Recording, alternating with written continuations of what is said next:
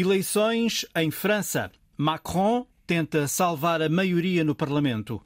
Na Andaluzia, Espanha, o PP está imparável e na Colômbia é eleito o novo presidente. A Ucrânia está cada vez mais próxima da União Europeia e vamos aos Estados Unidos, onde milhões de americanos aguardam o desenlace.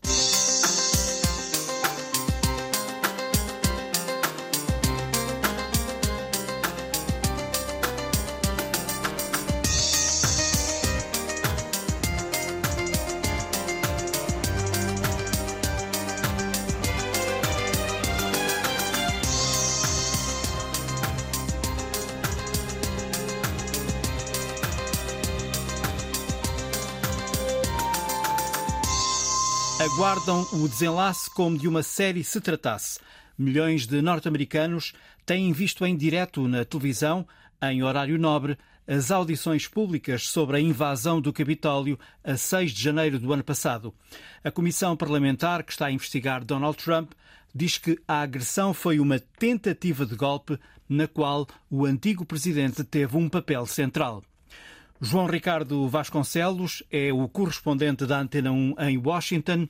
João, as audições terminam na próxima semana, mas tendo em conta as revelações já feitas e outras provas que têm surgido e possam surgir nos próximos dias, pergunto se estas audições têm influenciado a opinião pública e se ainda vão a tempo de ajudar a maioria dos senadores republicanos a mudar de opinião. Ainda é muito cedo para poder avaliar a influência na opinião pública em relação à maioria dos senadores republicanos uh, e em relação aos representantes uh, estão firmes no apoio a Donald Trump. Se em 1973 as audiências televisivas na altura do processo Watergate mudaram efetivamente a opinião pública e forçaram a resignação de Richard Nixon enquanto ainda decorria o processo de destituição, uh, agora é muito pouco provável que isto tenha algum impacto na popularidade de Donald Trump. A base mais popular continua muito fiel ao antigo presidente. É preciso relembrar que Donald Trump perdeu a reeleição em novembro de 2020, mas com o maior número de votos de sempre.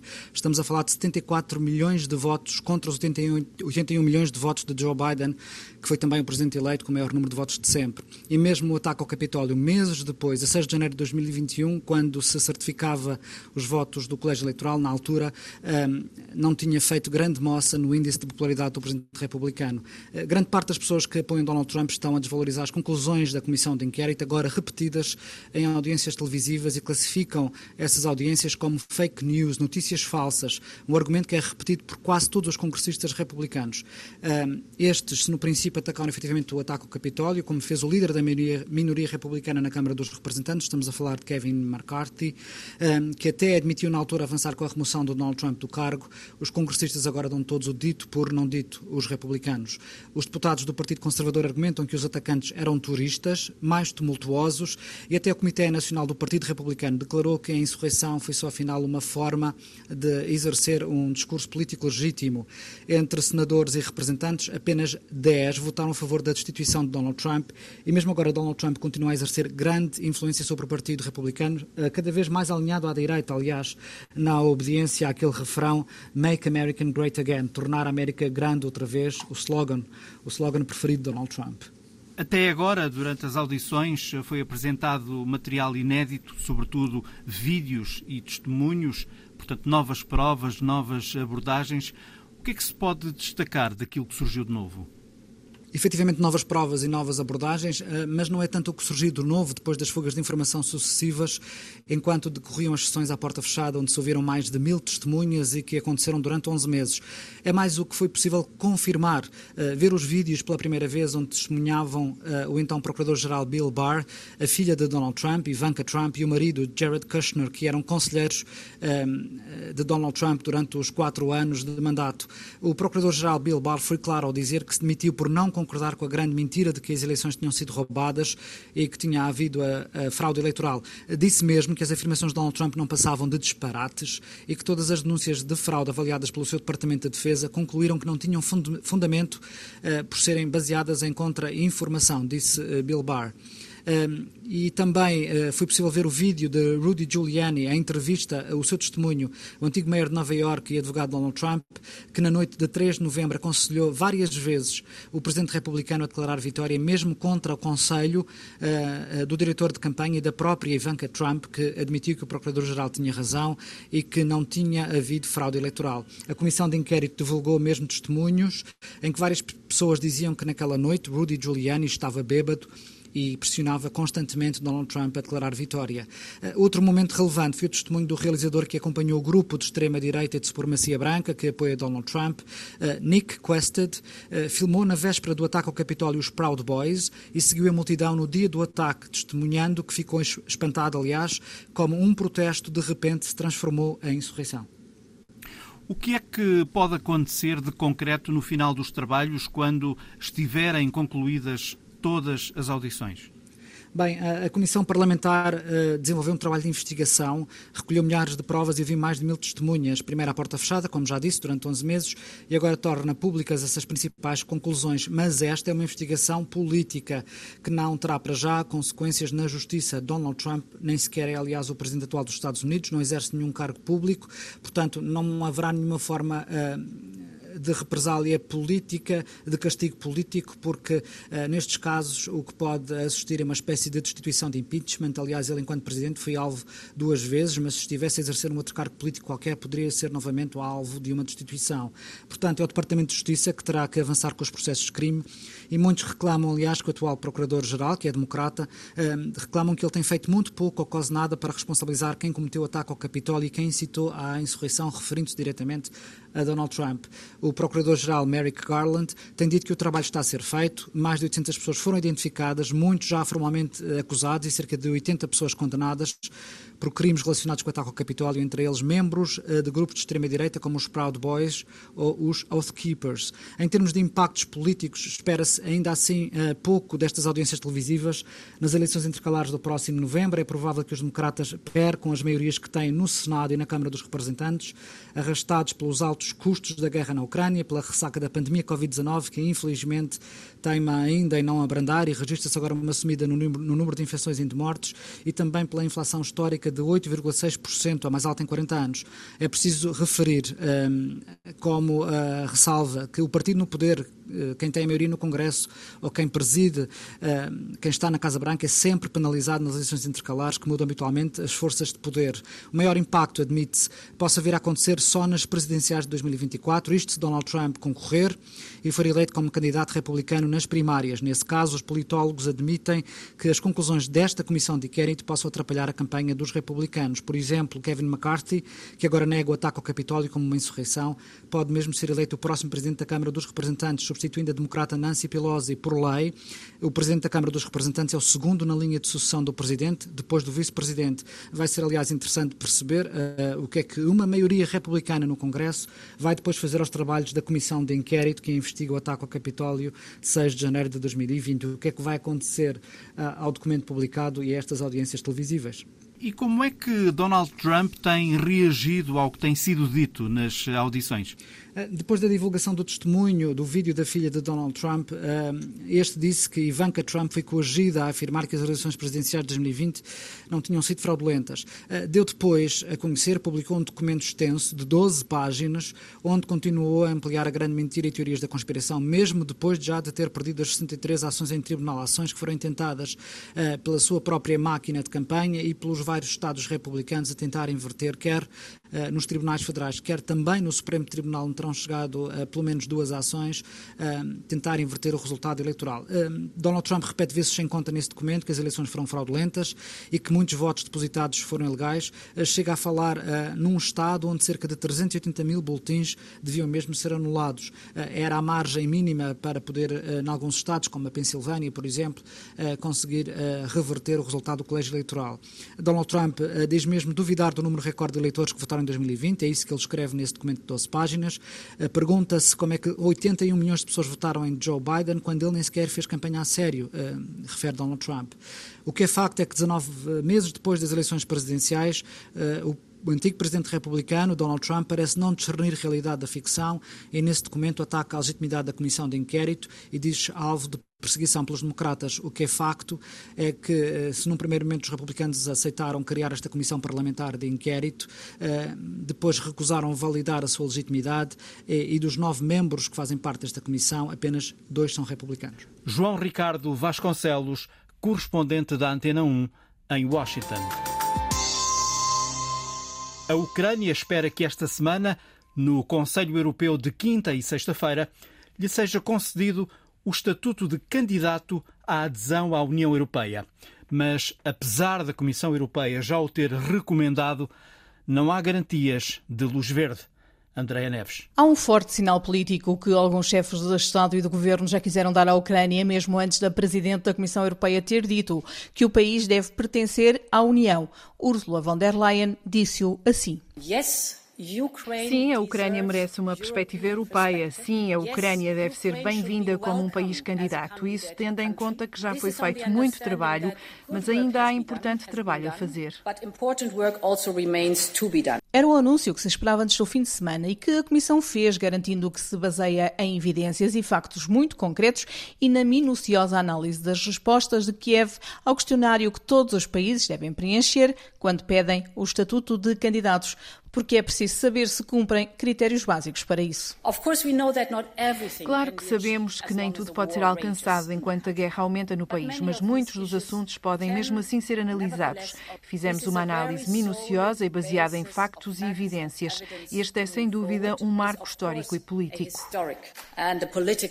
Mas mesmo antes de se saber se a Comissão considerava ou não que a Ucrânia estaria pronta para receber o estatuto de país candidato à adesão à União Europeia, já alguns líderes europeus tinham dito que apoiavam essa possibilidade e disseram-no em Kiev, ao lado do presidente ucraniano. Emmanuel Macron foi claro. Apoiamos a concessão imediata à Ucrânia do estatuto de candidato à adesão à União Europeia. Este estatuto será acompanhado por etapas e implicará também ter em conta a situação nos Balcãs, em particular na Moldávia. O presidente francês não tem dúvidas e o chanceler da Alemanha também não. A Ucrânia faz parte da família europeia. A Alemanha concorda com uma decisão positiva a favor da Ucrânia e isso também se aplica à Moldávia. O presidente da Roménia e o primeiro-ministro da Itália dizem que sim, que a Ucrânia deve ser candidata à adesão. Os quatro estiveram com Volodymyr Zelensky, que lhes mostrou o cenário de guerra no terreno, ouviu os apoios, agradeceu e disse que o país está pronto. Estamos prontos para trabalhar para que o nosso Estado se torne um membro de pleno direito da União Europeia. Os ucranianos já conquistaram o direito de seguir esse caminho e obter esse estatuto de candidato. Visto assim, até parece que o estatuto está garantido, mas não será tão simples, porque ainda há países com dúvidas. O primeiro-ministro português em Haia, depois de uma reunião com outros chefes de Estado e de Governo, disse que o tema cria divisões. E é preciso unanimidade, ou seja, o sim dos 27 para que a Ucrânia passe a ser candidata à adesão. É difícil falar da Ucrânia sem ser com uma enorme carga emocional. Agora, nós temos que pensar para além das emoções. A política às vezes é assim. É que eu também vejo muitas pessoas dizerem que defendem o estatuto de candidato, mas depois acrescentam, ah, porque isso não importa nada, porque isso não tem nenhuma, é, é uma inconsequência, é só um estatuto. A Turquia também tem um estatuto de candidato há mais de 50 anos e não é por isso que entrou para a União Europeia. Mas nós não podemos agir com esta reserva mental, eh, nem desta forma falaciosa com um país que está em guerra. E a posição de Portugal? virá depois de se estudar o parecer da Comissão Europeia. Em Bruxelas, admite-se que, se não houver acordo, poderá ser alcançada uma solução que passe por um estatuto condicionado ao cumprimento de metas e objetivos, ou mesmo por um aprofundar do acordo de associação que já existe, para permitir que a Ucrânia faça uma integração progressiva em alguns domínios da política comunitária, como a energia, o mercado interno e a defesa. E é precisamente a defesa que já motivou uma reação da Rússia à decisão da Comissão Europeia. O porta-voz do Kremlin, Dmitry Peskov, diz que vão estar muito atentos. Isto certamente exigiria a nossa atenção porque todos sabemos como as discussões sobre as questões de defesa e segurança da União Europeia se intensificaram na Europa. Existem várias mudanças que observaremos muito de perto. O estatuto de candidato é um sinal político, mas na verdade pouco muda no imediato. O país terá que cumprir etapas e metas e reforçar as mudanças. Vai demorar anos. Portugal precisou de oito. A Presidente da Comissão Europeia acredita que Kiev é capaz. Sabemos todos que os ucranianos estão prontos para morrer por uma perspectiva europeia. Queremos que eles vivam connosco o sonho europeu. O facto é que a adesão da Ucrânia não é para já, nem tão depressa. A União Europeia já atribuiu o estatuto de país candidato à Albânia, à Macedónia do Norte, ao Montenegro, à Sérvia e à Turquia. E tem em curso processos relativos à Bósnia-Herzegovina e ao Kosovo, que são considerados como potenciais candidatos. Mas, em todos estes casos e por diferentes razões, os processos em nada evoluíram nos últimos anos. A estes países pode agora juntar-se a Ucrânia e a Moldávia, que também teve parecer positivo da Comissão Europeia. A Geórgia ainda não o alcançou, mas é vista como uma potencial candidata. Andreia Neves, correspondente da Antena 1 em Bruxelas. Ela vai acompanhar no final desta nova semana a Cimeira Europeia dominada pelas questões do alargamento. A Comissão Europeia recomendou ao Conselho que seja concedido à Ucrânia o estatuto de país candidato à adesão, com parecer semelhante para a Moldávia. A Geórgia terá de esperar mais um pouco. Os franceses voltam este domingo às urnas. É a segunda volta das legislativas. Há oito dias, a coligação que apoia Emmanuel Macron conseguiu apenas mais 21 mil votos do que a Aliança das Esquerdas, liderada por Jean-Luc Mélenchon. E, portanto, não é certo que a coligação do presidente consiga manter a maioria absoluta. José Manuel Rosendo é o correspondente da Antena 1 em França. A fasquia da maioria absoluta está nos 289 deputados. O instituto que fez as sondagens para a rádio e televisão públicas francesas admite essa possibilidade. Dá entre 255 e 295 deputados aos partidos políticos da maioria presidencial. Ainda assim, muito menos do que os atuais 346. Para a Aliança de Esquerda, a previsão é entre 150 e 190 deputados. À direita, os republicanos ficarão entre 50 e 80 deputados e o Rassemblement Nacional, de extrema-direita, entre 20 e 45 deputados. Um cenário que pode mudar se a abstenção for menor. Será aí, no campo da abstenção e também nos jovens, que a Aliança de Esquerda pode captar mais votos e pode ainda capitalizar os votos anti-Macron. Quanto ao campo da maioria presidencial, o maior recurso de votos está no campo dos candidatos de direita que ficaram afastados da segunda volta. A esquerda muito dificilmente poderá concretizar o sonho de Jean-Luc Mélenchon de ser primeiro-ministro. No campo macronista, a eventual perda da maioria absoluta é a preocupação maior. Com este quadro, e acusado de fugir ao debate e à campanha eleitoral, Emmanuel Macron, antes de partir em viagem ao leste da Europa, fez um apelo. Je veux aujourd'hui vous convaincre Hoje quero convencer-vos para no próximo domingo darem uma maioria sólida ao país. Precisamos de uma maioria sólida para garantir a ordem no exterior e no interior das nossas fronteiras. Nada será pior que juntar uma desordem francesa a uma desordem mundial. Macron a assinar com a desordem em caso de ausência de maioria absoluta. Mélenchon respondeu que o caos é o próprio Macron mas já antes tinha dado uma resposta. A estabilidade política depende da estabilidade programática. A estabilidade programática está connosco. A desordem, o caos, as promessas exageradas, necessariamente as promessas exageradas. Porquê? Porque Macron não pode candidatar-se às próximas presidenciais e, por consequência, a guerra da sucessão começa agora. E como ele pensa que precisa de todo o bloco de direita, vai falar sempre, sempre nas promessas exageradas. As injúrias contra os muçulmanos, os insultos contra os socialistas, contra os ecologistas e insubmissos vão fazer sempre o mesmo. Com a esquerda e o campo de Emmanuel Macron a lutarem pela vitória, podem vir a ser os republicanos a ter a chave da governação nos próximos cinco anos. É o partido da direita clássica francesa que pode dar a mão a Macron, mas certamente com condições. E uma delas poderá ser a substituição da primeira-ministra. A coligação de Macron passou à segunda volta em 417 das 577 circunscrições. A Aliança de Esquerda passou em 380. Os candidatos destas duas coligações defrontam-se diretamente em 271 circunscrições. O sistema eleitoral francês determina que apenas o vencedor de cada uma das circunscrições é eleito deputado. José Manuel Rosendo, correspondente da Antena 1 em França. Mais um teste eleitoral para Macron, mês e meio depois da reeleição presidencial. Felipe Vasconcelos Romão é especialista da Antena 1 em assuntos internacionais. Está connosco via Skype. E se a coligação do presidente francês não conseguir renovar a maioria absoluta? Boa tarde. Se a coligação que tem servido de apoio, de suporte a Emmanuel Macron e, e, e promovida por Emmanuel Macron a partir da sua, da sua posição de presidente não conseguir a maioria absoluta, eh, o mais provável é que se estabeleçam acordos eh, com eh, a direita tradicional, a direita democrática, com o golismo para atingir essa maioria. E as projeções de lugares indicam que, caso não haja uma, uma, uma, um controle da Assembleia Nacional por parte do ensemble, será possível chegar a uma maioria com, com o golismo.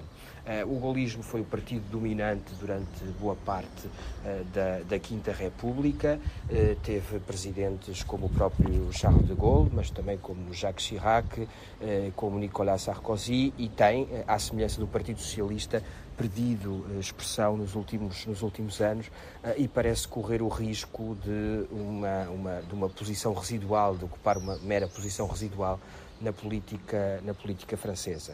Uh, e, e, nesse sentido, é provável que aproveite a oportunidade para tentar influenciar o poder e até para uh, colocar alguns membros do governo, uh, alguns ministros na base, na base governamental. Por outro lado, não obter a maioria é um sinal de uma debilidade, que de resto já ficou assinalada na primeira volta das eleições legislativas, quando o ensemble e os candidatos do ensemble não tiveram, uma, não tiveram um resultado pior eh, do que eh, o de, de, de, Emmanuel Macron na primeira volta das presidenciais. Eh, e isso é um feito único na história da, da Quinta República e, sobretudo, desde que passámos a contar com legislaturas, com mandatos presidenciais de cinco anos, que de certa forma coincidem no tempo com as legislaturas, desde 2002 que isto ocorre e que as eleições legislativas têm-se celebrado sempre pouca, algumas semanas depois da eleição presidencial, o que acaba por permitir aos, aos partidos eh, que estão que, servem de apoio ao, ao, ao presidente eleito eh, aproveitar esse elan eh, na, na, na, vitória, na, para a vitória uh, eleitoral. Logo à noite teremos então o desenlace desta corrida ao Parlamento francês entre as duas coligações. Que futuro se pode esperar da coligação das esquerdas que Mélenchon conseguiu agregar?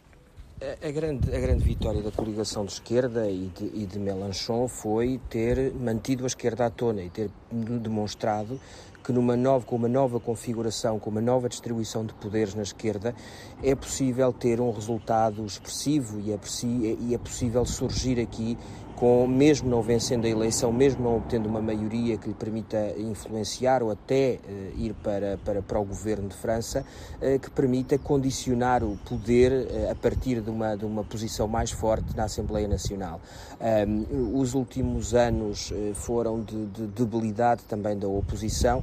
a única figura, figura que, que de certa forma dominou foi de, de, da extrema-direita, a figura de Marine Le Pen, que depois, no, no contexto da Assembleia Nacional, não, o, o, seu partido não tem a expressão que tem os seus resultados presidenciais fruto do sistema eleitoral francês, mas ao estabelecer uma coligação pré-eleitoral que agrupou comunistas, socialistas, uh, que agrupou a extrema-esquerda, ecologistas, uh, uh, Mélenchon conseguiu jogar com o sistema e conseguiu aqui construir aquilo que parece ser um resultado muito interessante, sobretudo tendo em conta as perspectivas que existiam há alguns meses em relação aos resultados de uma esquerda que parecia ir apresentar-se de uma forma desagregada. E essa desagregação, com o tal sistema eleitoral de círculos uninominais, nominais eh, com maioritário a duas voltas, eh, iria muito provavelmente conduzir a mais uma, a uma mais uma hecatombe eh, na, na, na, esquerda francesa. Sendo sendo assim, de certa forma, a, a situação foi revertida. Não parece provável que haja aqui uma possibilidade de, de, de ter uma, obter uma maioria para estabelecer um governo de coabitação e obrigar uma coabitação com Macron, mas vai haver uma oposição de esquerda mais forte na Assembleia Nacional e isso é um aspecto relevante. França. Macron terá de lutar para salvar a maioria parlamentar. Daqui a pouco voltamos à conversa com Felipe Vasconcelos Romão, desta vez sobre as eleições deste domingo na Andaluzia, no sul de Espanha, que a correspondente Ana Romeu está a acompanhar. O PP pode ganhar as eleições deste domingo na Andaluzia, mas até os votos serem contados, não vai saber se governa sozinho ou se depende do apoio do Vox. Macarena Olona, candidata da extrema-direita, já estendeu a mão para futuros acordos, mas com uma condição: exigem fazer parte do governo andaluz. Se tan solo necessita se apenas necessita de um voto do Vox ou de uma abstenção do Vox para ser presidente, não vai ser se o Vox não está no governo. Em tempos de democracia, a Andaluzia sempre foi um reduto socialista, mas nas últimas eleições de 2018, a candidata Susana Dias obteve o pior resultado de sempre para o PSOE. De acordo com as últimas sondagens, vão continuar atrás do PP, com uma distância de 11 pontos dos populares. Nestas eleições de 19 de junho, Juan Espadas aspira devolver a Andaluzia aos socialistas. Este é o momento e a hora da verdade. Este é o momento e a hora da verdade. Os andaluzes terão de decidir se querem um governo com o Vox e o PP ou se querem um governo progressista. Um governo de progresso. Até agora, a Junta da Andaluzia era governada em coligação com os cidadãos que assumiram a vice-presidência, mas nestas eleições autonómicas arriscam ficar como sexta força política e, ainda de acordo com as sondagens, a soma de todas as esquerdas é superior ao PP, mas não há soma de todas as direitas, com o Vox incluído. Juanma Moreno, dirigente dos populares e atual presidente da Junta da Andaluzia, tem um claro desafio pela frente. Mais do que ganhar, tem de ganhar sozinho para conseguir governar sem se aliar à extrema-direita, que se posiciona como terceiro partido. Eu lo que quero é que agora, neste momento. O que eu quero neste momento é alcançar um pacto com os cidadãos andaluzes. Comprometo-me em dar tudo pela Andaluzia, como já o fiz nestes três anos e meio em benefício da nossa terra e fazendo no interesse de todos e interpretando a vontade de cada um dos andaluzes. Isso é o que eu quero fazer. Isso é o que eu quero fazer. As estimativas são melhores que na anterior legislatura, em que o PP obteve 20,75% dos votos. Agora oscilam entre os 35% e os 38,5%, mas continuam a ser insuficientes. Inevitavelmente, os populares vão ter de escolher um parceiro de coligação. Ana Romeu, correspondente da Antena 1 em Espanha. Estas são as segundas eleições regionais do ano em Espanha, depois das de Castela e Leão, em fevereiro. O Partido Popular deverá vencer. Em Castela e Leão, o PP fez coligação com a extrema-direita do Vox. Felipe, pode acontecer o mesmo na Andaluzia? Há quatro anos a política andaluza eh, mudou completamente quando Juanma Moreno eh, teve, conseguiu chegar ao governo da Junta da Andaluzia através eh, de um, um acordo uh, com, com, com, os cidadãos e com o apoio do Vox, o partido de extrema-direita espanhol, uh, na, na, Assembleia, na Assembleia Regional, no Parlamento Regional Andaluz. Um, isto acabou com um histórico, com, com um governo uh, e com um ciclo histórico do Partido Socialista que governava aquela comunidade autónoma há quatro décadas, praticamente, e, e esse e esse cansaço acabou por conduzir ao fim das maiorias de esquerda e que, que algumas foram maiorias absolutas do Partido Socialista na, na comunidade autónoma da Andaluzia. E, e Moreno surge como um candidato moderado e que está a tentar não depender do Vox, da extrema-direita, para governar representar a comunidade.